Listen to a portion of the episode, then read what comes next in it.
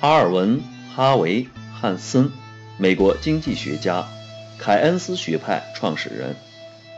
汉森早年致力于商业循环论的研究，后转而信奉凯恩斯主义，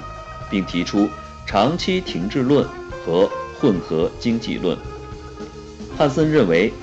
资本主义在经过19世纪末、20世纪初的高速发展。继而步入缓慢发展期后，必须加强国家对社会经济生活的干预和调节，重点是以公共投资来弥补私人投资的不足，即实行混合经济制度。汉森的主要论著有《经济政策与充分就业》，这是一部关于充分就业理论的著作。早在第二次世界大战正在进行，美国的失业问题还不严重的时候，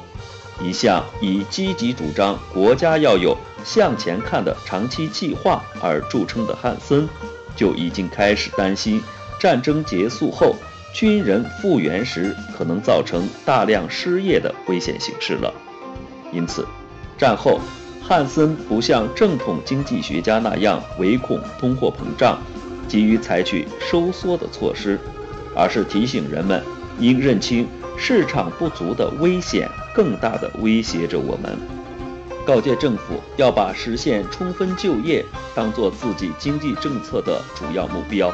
而千万不要因为抑制通货膨胀而引起通货紧缩失业。《经济政策和充分就业》一书就是在这样的背景下写成的。汉森专门研究了通货膨胀问题，这似乎与全书主旨有冲突，其实这是作者精心安排的。二战刚结束时，美国举国上下都在恐惧通货膨胀，认为失业是次要问题。面对这种现实，一方面为避免人们批评自己无视通胀的危害性，另一方面。更重要的是，为减轻人们在讨论充分就业时对通胀的恐惧感，汉森便首先讨论了通胀问题，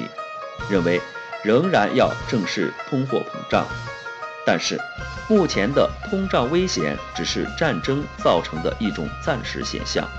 如果国家采取各种管制措施，战后通胀的局面并不是不可避免的。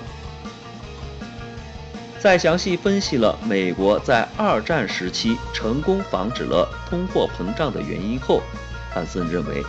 通货膨胀的压力能很快地用预算盈余以及物价管理等方法予以控制。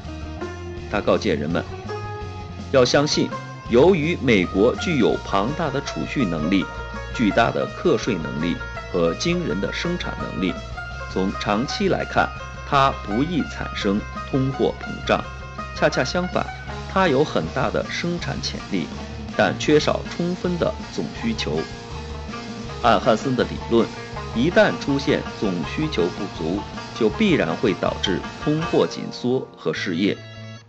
显然，通货膨胀并不可怕，真正可怕的是总需求不足，即失业。在本书中，汉森全面论述了国家在实现充分就业中的重要作用。他认为，随着经济机会内容的变化，国家的职责也要发生变化。以前，经济机会主要是指个人能否经营自己的小农庄或小企业的机会，因此，国家的职责是保证每个公民都有创立他们自己的企业的权利。今天则不同了。